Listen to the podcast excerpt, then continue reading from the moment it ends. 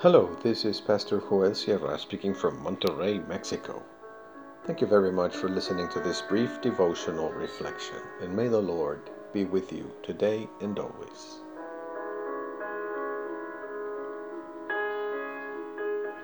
For all nations. The Gospel of Mark, chapter 11, verses 15 through 19 in the New International Version. On reaching Jerusalem, Jesus entered the temple courts and began driving out those who were buying and selling there. He overturned the tables of the money changers and the benches of those selling doves, and would not allow anyone to carry merchandise through the temple courts. And as he taught them, he said, Is it not written, my house will be called a house of prayer for all nations, but you have made it a den of robbers. The chief priests and the teachers of the law heard this and began looking for a way to kill him, for, for, for, they feared him because the whole crowd was amazed at his teaching. When evening came, Jesus and his disciples went out of the city.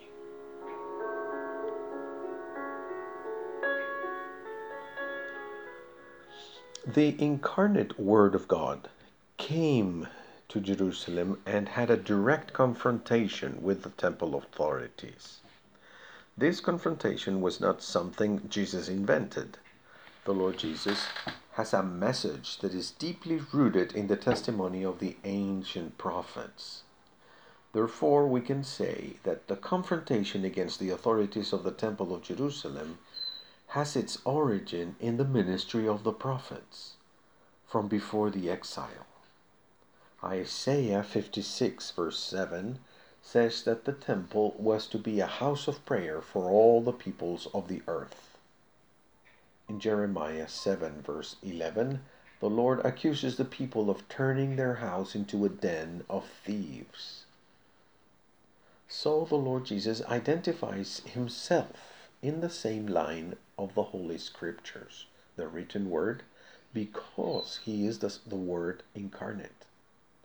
In his ministry, Jesus picked up the same critical impulse against the temple authorities. He was motivated by the same force because it is the force of the Spirit. This is not just another pilgrim visitor or tourist in Jerusalem. He is the owner of the house, no more, no less. He was outraged by the noise and market atmosphere that filled the outer courts of the temple. In the design of the temple, these outer courtyards were the only space to which foreigners could have access. If a non Jewish person wanted to pray to the living and holy God of Israel, he or she had to do it amid the shouts and bustle of a street market. In that market, the currency was exchanged because the temple authorities did not accept foreign currencies in the offerings. In addition, animals were sold for sacrifice, as most pilgrims did not make the trip carrying their animals with them.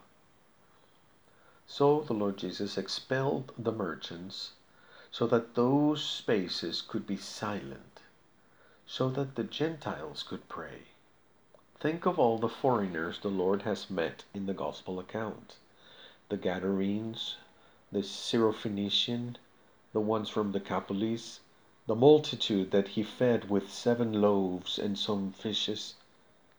He is the good shepherd of all nations, and he wants our prayer to come to the throne of God's grace.